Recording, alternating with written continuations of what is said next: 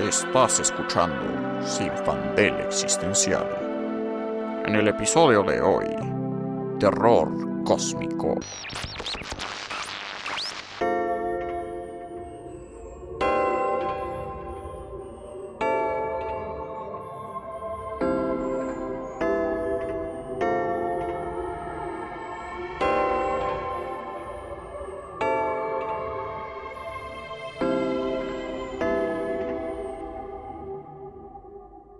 Es ese ruido? ¿Lo escuchas? Un profundo sonido repetitivo, como un fuego que parpadea una y otra vez. El sonido es grave y lo sientes dentro de tu cabeza, casi de manera dolorosa. Acabas de despertar, estás desnudo. ¿Dónde estás? Ayer te fuiste a dormir como todos los días. Te enjuagaste la cara, te tomaste un vaso de agua, besaste a tu novia y te metiste dentro de las sábanas junto a ella. Todo ocurrió como siempre. Pero algo está mal. No sabes dónde despertaste. Estás solo. Estás rodeado de una profunda blancura y arriba de ti no hay cielo, solo una masa difusa de grises y blancos. Gritas pidiendo ayuda, pero a pesar del espacio, no hay eco y nadie parece escucharte. Estás desorientado, solo, ahogado por la luz blanca que no tiene una fuente clara, pero que lo cubre todo. El piso es fibroso, entretejido, suave pero inestable. Cada paso que das en él amenaza con hundirse. ¿Qué hay debajo?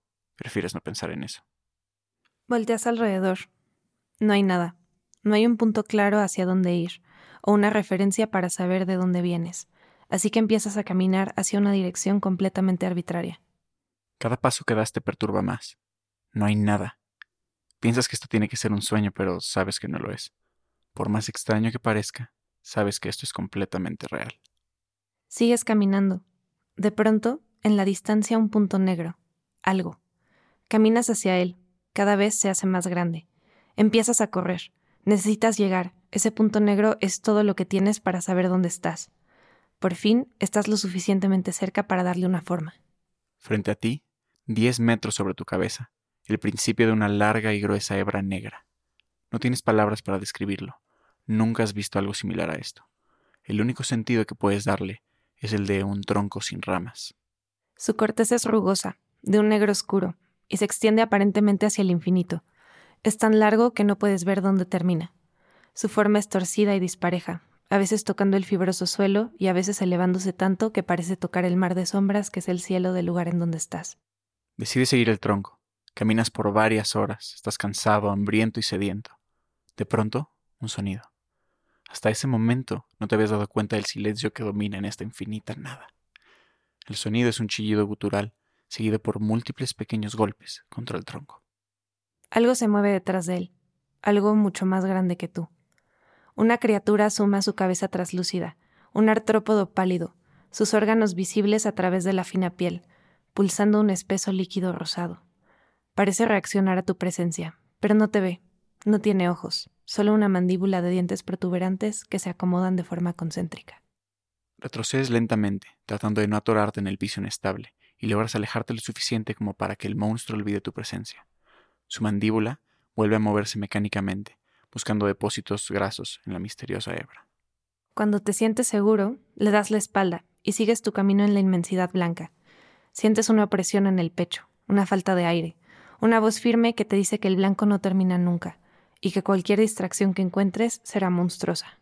Continúas por lo que parecen horas, tus pies cada vez más pesados y dañados por la fricción, en algún punto dejas de mirar al frente para clavar la mirada en el suelo fibroso, incluso cerrando los ojos por largos minutos, imaginando cualquier otra cosa. Abres los ojos abruptamente cuando sientes que el terreno se mueve, un terremoto que te tumba contra el suelo. Caes de espaldas y volteas hacia arriba. El mar de sombra sobre ti olea en ráfagas cuando, en un movimiento abrupto, es succionado hacia arriba y es consumido por una infinita blancura. El terremoto se detiene y apenas logras levantarte cuando la nada se oscurece súbitamente. Volteas hacia arriba otra vez, directamente sobre ti.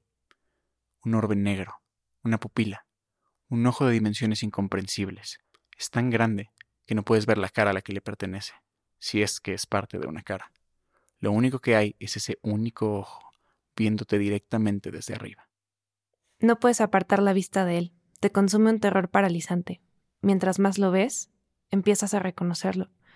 El iris tiene un borde exterior verde oscuro que se transforma en un pálido gris, y en la esclera una vena que avanza desde el lagrimal hacia el iris con múltiples curvas. Conoces ese ojo, conoces esa cara. ¿Amor? Entonces te das cuenta de que nunca te perdiste. Sabes exactamente dónde estás. Nunca saliste de la cama y ahora jamás lo harás. Hola, yo soy Andrea. Y yo soy Santiago. Y bienvenidos a un nuevo especial de Halloween de Sinfandel Existencial. Hoy queremos platicar un poco sobre el terror cósmico. Entonces, eh, si vieron algunas referencias que tenemos, Santi y yo, es especialmente Santi de Lighthouse, yo no la vi porque, no sé, como que no me llamó tanto, pero una que nos encanta a los dos es Annihilation. Si vieron esa peli, creo que entenderán a qué nos referimos con terror cósmico, pero para definirlo un poco más claramente, o al menos no definición de libro, ¿verdad? Pero como yo diría que es el terror cósmico, es este momento en el que te das cuenta de que eres infinitamente pequeño y que hay fuerzas mucho más grandes que tú en el universo que tienen el poder de destruirte, o también simplemente darte cuenta de lo insignificante que eres. Y digo, esta es solo una parte, pero para, para mí es como lo más, este, no sé, lo más horrible del terror cósmico. Exacto. El terror cósmico también es el terror a criaturas, seres, fuerzas o fenómenos que no tienen una forma definida, como en The Thing, que no puedes exactamente decir qué es The Thing, porque The Thing es muchas cosas al mismo tiempo. Como en Annihilation, que no puedes decir exactamente qué es The Shimmer y qué es este cáncer que está creciendo en el planeta como en The Lighthouse, que no puedes saber exactamente qué es lo que está pasando, qué es lo que está mal, aunque algo claramente lo está. Es enfrentarte a criaturas orgánicas y parte del universo, pero de dimensiones completamente incomprensibles que te vuelven impotente e insignificante. Estamos hablando de qué tal si existiera un ser que pudiera comerse a la Vía Láctea de una sola mordida. O algo más realista, que si en cualquier momento alguno de los múltiples agujeros negros mucho más grandes que la masa del Sol viajan por nuestro sistema solar y nos consumen sin siquiera darnos cuenta. O algo un poco más, este, digamos, entre comillas, realista, pero si alguna vez vieron los documentales de monstruos prehistóricos, este, que era, no me acuerdo, Walking with Dinosaurs y Walking with blah, blah, blah, este, había, me acuerdo perfecto de un, em, pues era como una ballena prehistórica, something, que ahorita no me acuerdo el nombre, pero me acuerdo de ese sentimiento de cuando hacen la comparación de este monstruo prehistórico con una ballena azul y decir, güey, es que si la veo, no sé si la acabo de ver, ¿sabes? O sea, a lo mejor veo su fucking ojo antes de que me trague, ¿no? Y a lo mejor veo su diente, pero es una cosa gigantesca y el sentir como, ah, no, o sea, sí soy totalmente vulnerable ante el universo y en cualquier momento me puede llevar la super fregada. O como dices, eventos cósmicos, o sea, eventos como un agujero negro tragándose nuestro planeta que ni siquiera podemos dimensionar. Y digo, creo que uno de los este, autores más reconocidos es Lovecraft. Exacto, que también por eso se le conoce muchas veces como terror Lovecraftiano. Este. Mm, que si lo han leído, em, eh, o sea, mira, tenemos una opinión medio complicada de Lovecraft porque pues, era un racista de mierda, ¿no? Pero fuera de eso, eh, sí tenía una manera muy particular de, de describir a sus monstruos. Me acuerdo que leí En las montañas de la locura cuando estaba en secundaria. Me lo dejaron en una clase. ¿Por qué? Casual. O sea, eso está mal, pero bueno, ¿no? Yo leí eso y me acuerdo perfecto de las descripciones y que no podía imaginarme lo que estaba describiendo. O sea, no era como tan claro así de, ah, pues tenía un tentáculo y no, como que siempre era como el monstruo era indescriptible. Y luego lo describía de una manera que no tenía sentido lógico. Exacto, exacto. Pero, pero siento que es eso, ¿no? Y al final lo te decía, es indescriptible y luego lo describe por dos páginas, pero lo describe de forma incoherente, paradójica, te habla de texturas, colores y sensaciones, pero no de formas claras, precisamente para eso, para evocar algo que apenas y alcanzas a entender, pero no entiendes del todo, que es parte del terror cósmico, no solo enfrentarte a lo que es más grande que tú o que te vuelve insignificante, pero algo que de verdad es incomprensible. O sea, que, que, neta no, no hay forma. O sea, no, no puedes entender qué estás viendo o qué estás viviendo si te, si te pasara. Y justo Lovecraft era efectivamente un, un racista, es del siglo este, 20, ¿no? Principios del 20. A ver, déjame checar. Mm. Nació en 1890, pero bueno, sí, entonces justo creció en principios del siglo XX y creció en, si no me equivoco, las costas de Estados de Nueva York. Bueno, sí, Estados Unidos, pero Nueva York. Y no, sí, seguro, no, sí, o sea, no, no me equivoco. y y precisamente una de las cosas que vivió mucho fue la llegada de migrantes a Estados Unidos. Y Lovecraft, siendo un hombre blanco perturbado en su niñez, eh, obsesionado con el terror y profundamente racista, veía a estas personas como invasores, como, como pues justo incluso hasta seres que traían cosas extrañas a su tierra, eh, que hablaban lenguas que no entendía. O sea, siento que también es interesante cuando analizas a Lovecraft como sociológicamente y luego eso lo pones en su contra su literatura, dices como, ah, pues claro que tenía que ser un hombre profundamente aterrorizado de la diversidad y la riqueza del mundo, el que iba a escribir con tanto terror enfrentarse a lo desconocido. Claro, porque es el miedo al otro y que eso no solo está en el terror cósmico, sino en general, en el terror. O sea, si pensamos en las películas más terroríficas, generalmente no ves al monstruo o lo ves muy poco. O sea, y, no ves a esas criaturas, sino que apenas te las dibujan, apenas te las imaginas, porque es mucho peor lo que existe en tu imaginación que lo que realmente puedes ver. Exacto, como en The Bird Box, que es de las más recientes de terror cósmico, que, que justo hay unos monstruos que si ves, te vuelves loco y te quieres suicidar. Y nunca vemos a estos monstruos. Y es precisamente eso los que, lo que lo hacen, los hacen mucho más terroríficos. Que, o sea, de verdad, imagínate algo tan, tan aterrador y tan profundamente no sé cómo decirlo. Perturbador. perturbador y que, que rompa tanto tu concepción de lo que es real, que en cuanto lo veas, lo primero que quieras hacer sea matarte. O sea, que pierdas cualquier tipo de impulso, idea de significado, todo. Y justo hasta el impulso más básico de supervivencia. O sea, es, es, es, justo inefable, indescriptible, incomprensible. Y también tiene que ver con como cosas muy antiguas. O sea, también Lovecraft siempre decía como no, es que es un terror más antiguo que la Tierra y un terror, sabes, como que viene de no es algo solo más grande, sino más antiguo que la humanidad misma. Que es otra forma de pequeñez, ¿no? O sea, es nuestra pequeñez espacial, pero nuestra pequeñez temporal, que lo hablamos brevemente en nuestros episodios con Hugo sobre el universo, bueno, nuestro episodio del universo que justo somos chiquitos en espacio, pero también en tiempo hemos vivido súper poquito para la historia del universo y para la historia de la Tierra y para la historia de la humanidad. Entonces, pues claro, imagínate un ser que vive en la Tierra desde hace millones de años.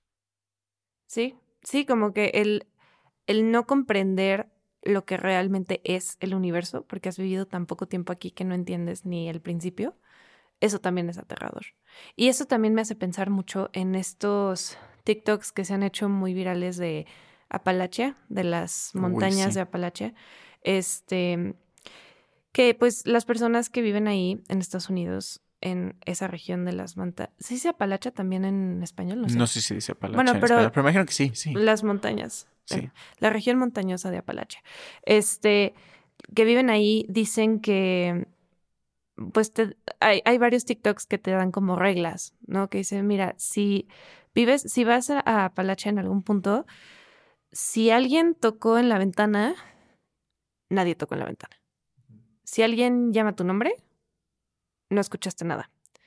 Si ves que un coyote de repente se para en dos patas, ignóralo totalmente y no lo veas y volteate. Si vas a salir de noche, no salgas de noche. Nunca cantes en el bosque. si alguien te habla desde el bosque, no they didn't. No les contestes. Y ese tipo de reglas que es como, fuck, ¿qué hay ahí? Y no es como que te digan exactamente qué hay. Muchas veces dicen, hablan de, de wendigos y de skinwalkers, que este, son diferentes criaturas que no me voy a poner a describir porque no las tengo así súper claras, pero son diferentes criaturas que básicamente no son humanas, pero medio fingen ser humanas para este, atraer personas y pues hacerles, quién sabe qué, desaparecerlas, matarlas, comérselas, etc. Exacto. Pero, pero precisamente, ¿no? Y digo, no es que todos en, en esas montañas piensen así, ¿no? Obviamente. Pero, pero sí es cierto que existe una cultura prevalecente de, de superstición y de creencia en lo sobrenatural de esa zona en particular. Y que al final es una creencia que un poco cae en el terror cósmico porque, porque justo no, no es muy claro, o sea, bien, bien, no hay un consenso sobre qué es lo que quieren los bendigos, o qué es lo que quieren los skinwalkers, o qué es lo que de verdad está ahí, o qué es lo que te llamó, o qué es lo que está pasando. Pero todos aceptan que hay algo, hay algo que no se puede comprender y que ni siquiera vamos a intentar de comprender, pero que tenemos que coexistir con esa fuerza. Además, ¿qué es eso? Es como un, o sea, lo que te dicen no son como historias de terror para asustarte, sino te dan como, este, consejos pragmáticos para no morirte, básicamente. O sea, como que sí, se siente un poco más creíble porque la gente que lo dice justo no está como tratando de asustarte con historias, sino solo te dice como, mira, no hagas esto si quieres vivir. Sí. Em, y además porque dicen, o sea, el principal como tema del terror ahí es que las montañas son súper, súper, súper antiguas. Las de Apalacha se formaron hace muchísimo. Entonces, eh, como que dicen, es que aquí han existido cosas por más tiempo de lo que la humanidad ha estado en la Tierra. Entonces nosotros somos nuevos, acabamos de llegar y no sabes lo que hay y no te quieres meter con las cosas que hay en el bosque. Y que obviamente en la en nuestra posmodernidad esa noción ya es un poco alejada, especialmente si vivimos en ciudades, ¿no? Como que ya eh, existe esta idea de que ya domamos a la naturaleza, de que ya estamos seguros, de que ya todo lo que está aquí nos pertenece, pero siento que el terror cósmico también nos recuerda que ese poder que creemos que tenemos y esa seguridad y esa cotidianidad de nuestras vidas diarias eh, pues no está ahí o es tan frágil que en cualquier momento se puede destruir. Sí, nuestra seguridad de la naturaleza es una súper ilusión. Justo mientras más urbanizados, más sentimos que estamos en control. Pero no es cierto. O sea, cuando te empiezas a alejar y empiezas a, irte a zonas donde sigue muy prevalecente la naturaleza y muy poco invadida, te encuentras estas historias de, de cosas inexplicables. Y no es que o sea, no, no, o sea, no quiero decir que no ni que sí, pero no es que, no estoy diciendo que a huevos son cosas sobrenaturales, ¿no? Y que a huevos son estas criaturas, ni que no, pero más bien, pues se sabe que pasan cosas que son medio raras, medio inexplicables y que está bien cañón. Y, y ya siendo súper más pragmáticos, o sea, sí sabemos y conocemos mucho menos de la naturaleza de lo que pensamos. O sea, hablemos de justo primero que nada, el mar. O sea, el, mar, justo conocemos algo como 2% o algo así, o sea, de verdad es inmenso y hay profundidades a las que no hay forma, no, o sea, no hay poder humano de llegar allá y saber qué está pasando. Hay zonas que no se han explorado constantemente, se descubren nuevas especies este, de, de los mares más profundos. Y, y pues sí, o sea, y, hay fenómenos raros, ¿no? O sea, está el fenómeno del blip, que no acuerdo en qué época, pero se escuchó un, submarino, escuchó un sonido muy, muy fuerte y muy profundo que venía de lo más profundo, este, justo de una zona del océano, por no ser impreciso. Este, pero bueno, y sí, se escucha, se escucha bien denso. Igual era una piedra, igual era gas escapando, igual era una criatura este, ancestral que está despertando para vengarse en los humanos. Pero bueno, es que es algo que no sabemos y que no, tan, y no tenemos poder de explorarlo. O sea, y no hay forma, justo no, no hay funding suficiente para eso. Para irnos hasta el fondo del, del mar en los próximos años. O sea, esto, está, está muy cabrón. Y luego también las cuevas. O sea, las cuevas no conocemos nada. Hay sistemas de cuevas súper profundos, súper complejos, que no se conocen. Creo que ya ahorita es muy popular este mapa donde está un mapa de personas desaparecidas en Estados Unidos y un mapa de los sistemas de cuevas más profundos y menos explorados y que claramente tienen ahí una correlación. Ujú.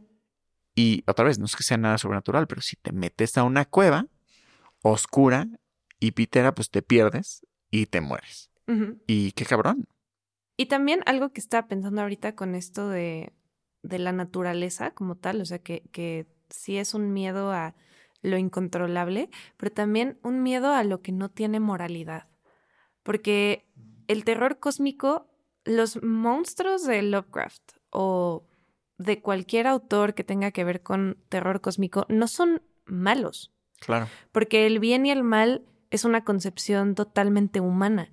Entonces, cuando hablamos de terror cósmico, estamos hablando de cosas que son tan grandes y tan alejadas de la realidad humana que operan bajo otro sistema totalmente. Son no son enemigos, no son villanos, son criaturas incomprensibles. Cuya existencia se contrapone a la nuestra, pero no necesariamente de una forma moral. O sea, justo no es que el pulpo gigante de 3.000 cabezas devora mundos quiera lastimar a los humanos. Y igual y ni siquiera devora a los mundos porque necesita alimentarse. Igual es una cosa bien, o sea, justo, bueno, al menos en, o sea, en historias, ¿no? O sea, Ujú. como, como se manejan estas historias. ¿Y todos qué? Sí, ¿Y el todos, pulpo de Boramundos? Sí, qué? no, o sea, no, no, no, no existe. Hasta que, o sea, bueno, hasta ahora. El pulpo No de sabemos. Boramundos. Pero este pulpo de Boramundos, pues justo, o sea, en estas historias muchas veces no es que se tenga que alimentar en, una, en un sentido nutricional de los planetas. es más bien como una alimentación justo espiritual, cósmica, un consumo por el consumo en sí. También está como ese, ese tema de, de las cosas como un fin en sí mismos que claro, se contrapone a lo más básico del humano, que el humano nos encanta y hacemos todo como Con medio fin, todo es causa-efecto, todo tiene una correlación Sí. y todo es explicable. Comes porque tienes hambre. Exacto. Este, y no justo, sé. incluso el tigre que me va a comer, bueno, pero es que tenía hambre, pero el pulpo de siete cabezas, igual no tenía hambre. Sí, Solo ¿no? come mundos porque eso es lo que hace. Y ya. Y eso es espantoso porque entonces no puedes ni siquiera comprender a lo que te enfrentas Exacto. y no puedes establecer ningún tipo de relación. O sea, digamos, justo un tigre, puedes entender que te come porque tiene hambre o porque se sintió agredido por ti. Pero un monstruo inexplicable de otra dimensión que no opera bajo las mismas reglas y que a lo mejor ni siquiera puedes ver por completo y que solo te estás echando, no no le importas, no eres relevante para su existencia, solo hace lo que hace y tú tuviste la mala suerte de estar ahí. Y es lo mismo con los de Apalacha, que los Wendigos o los Skinwalkers no tienen una razón para hacer lo que hacen. Simplemente lo hacen. Y eso, como seres humanos, creo que nos asusta más que un villano que tiene sentido y que sabemos por qué hace lo que hace. Claro, claro, porque creo que de lo que más nos asusta es lo que no podemos entender. Bueno, pues justo lo que no entendemos, ¿no? Porque pues es esto, el otro, que lo hemos hablado en otros episodios, en nuestro pasado especial de Halloween, que lo que no entiendes te da miedo, ¿no? Y esto se liga al racismo y todos los sismos discriminatorios del mundo, este, tienen un lado de no entendimiento de, de la otra parte, pero al final, en la vida real, el entendimiento es posible, ¿no? O sea, puedo explicarle a la señora homofóbica, ¿no? Y si, si me permitiera darle unos, unas clases profundas de historia, teoría y experiencia y todo lo habido y por haber, podría ser que diga, ah, ya entendí. Ay, oye, los gays Sí, no son malos. Exacto, los gays no son malos, gracias. Gracias. Pero el pulpo de siete cabezas. No.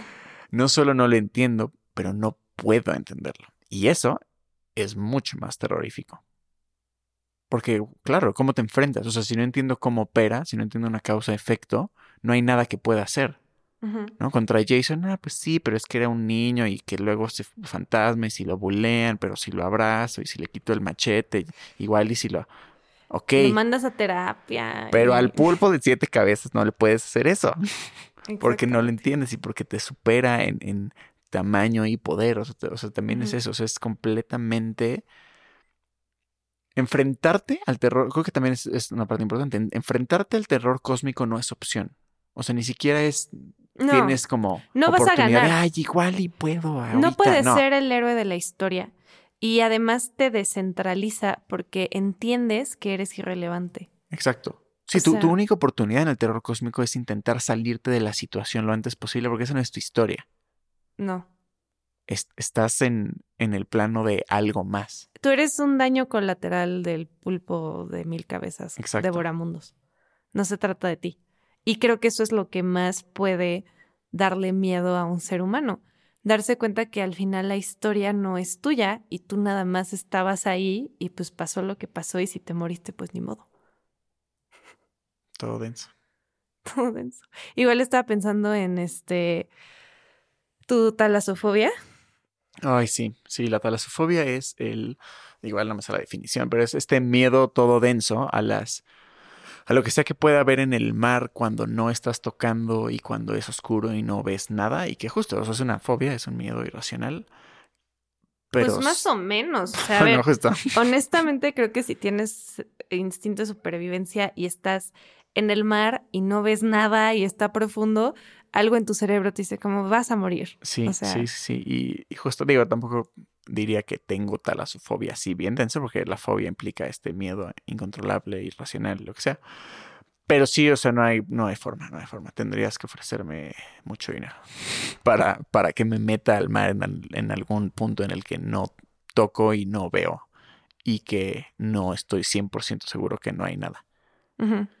Y, y sí, o sea, y es eso, o sea, de lo más racional, ay, pues viene, puede venir un tiburón, que sigue siendo bastante irracional, pero al final el miedo que dispara es, no, no sé qué hay, no sé de qué tamaño, o sea, es, es verdaderamente inmenso y no puedo verlo. Y creo que también está interesante porque sí existe la fobia, porque existen todas las fobias, pero bueno, no es tan prevalecente la, eh, la misma fobia, pero hagámosla como la contraposición al cielo, ¿no? Así de, ay, es que el cielo abierto es tan inmenso que puede bajar lo que sea y, y me come. Sí existe la fobia, pero no es tan presente, siendo que porque, porque en el mar no lo conocemos tanto y porque en el mar no ves. Sí, el No cielo ves lo tienes claro ahí. O sea, digo, del cielo podríamos decir que a lo mejor en la noche te da pavor que lleguen los aliens, ¿no? Sí. Puede ser. Pero, este, sí es, o sea, más, más un miedo justo al mar o a lo que hay ahí, es un miedo a no saber lo que hay. Sea, un Sí. miedo a enfrentarte a lo desconocido. Porque cuando te enfrentas a lo desconocido no tienes herramientas para luchar. Sí, No está tienes bien nada. denso. Y justo ese miedo viene de una serie como de Universal de 2004, no sé, una serie muy vieja que se llamaba como Deep o Sea Monsters, no me acuerdo. Pero una serie tipo, hijo, es que justo ni cómo Justo no era como las de Walking with Dinosaurs, o sea que No, era no, no, esta era una serie serie. O sea, una Ah. historia weird de un de un pueblo en una costa y había unos monstruos en el mar y un chavillo se encuentra a un bebé monstruo y lo empieza a cuidar, pero los monstruos empiezan a salir más, ¿cómo se llamaba? No, no, no me voy a acordar, pero bueno, había una serie, anyway, y en esta serie había unos monstruos marinos enormes, bien densos, que justo iban creciendo y no dejaban de crecer y aparecen primero unos chiquitos y luego unos más grandes. Y al final de alguna temporada hay un barco en medio del mar y es una toma cenital desde arriba y puedes, y justo el mar es completamente oscuro y de repente ves como poco a poco se empieza a distinguir que viene algo desde abajo hacia el barco, se distinguen unas mandíbulas, salen estas mandíbulas del mar y se comen al barco de un bocado, pero ni siquiera un bocado así de "Ah, crunch, no, no, no, eso no le tapó ni media muela al Mm. monstruo. Y, y esa imagen se quedó conmigo por siempre. Y sí, quedé profundamente dañado.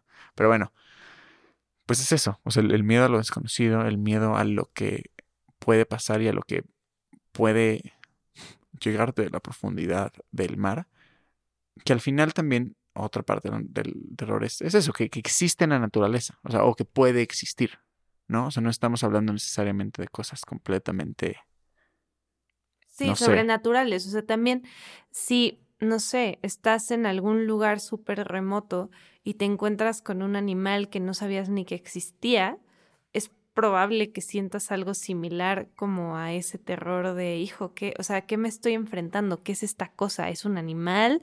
¿Es una otra cosa? ¿Es un, o sea, ¿qué, ¿a qué me enfrento? Es, y, también esto de sentirte, pues, vulnerable y pequeño, insignificante, creo que justo estamos bastante protegidos ante esos sentimientos últimamente. Es, digo, esto es una especulación total, pero siento que la mayoría de la historia de la humanidad estuvo plagada por un constante terror cósmico, sin que se llamara así. Claro. Porque no estaba pues ni de cerca domada la naturaleza. Sí. y había todavía muchas cosas que, que eran como más evidentemente este, fuera de nuestro control. Y ahorita creo que con la tecnología y con la urbanización y etcétera, hemos llegado a un punto en el que creemos que estamos seguros. Pero pues nada más vuelvan a escuchar el episodio de El Universo con Hugo Harleston y, y, se darán cuenta de que no, porque todavía queda muchísimo que explorar, el espacio, etcétera. Y que creo que también es importante recordar esa parte. O sea, de repente salirte de, de tu cotidianidad, de tu mundo pequeñito, de tu casa, de tu cubo de concreto y, no sé, voltear los ojos a las estrellas, sea que eso te cause admiración o terror.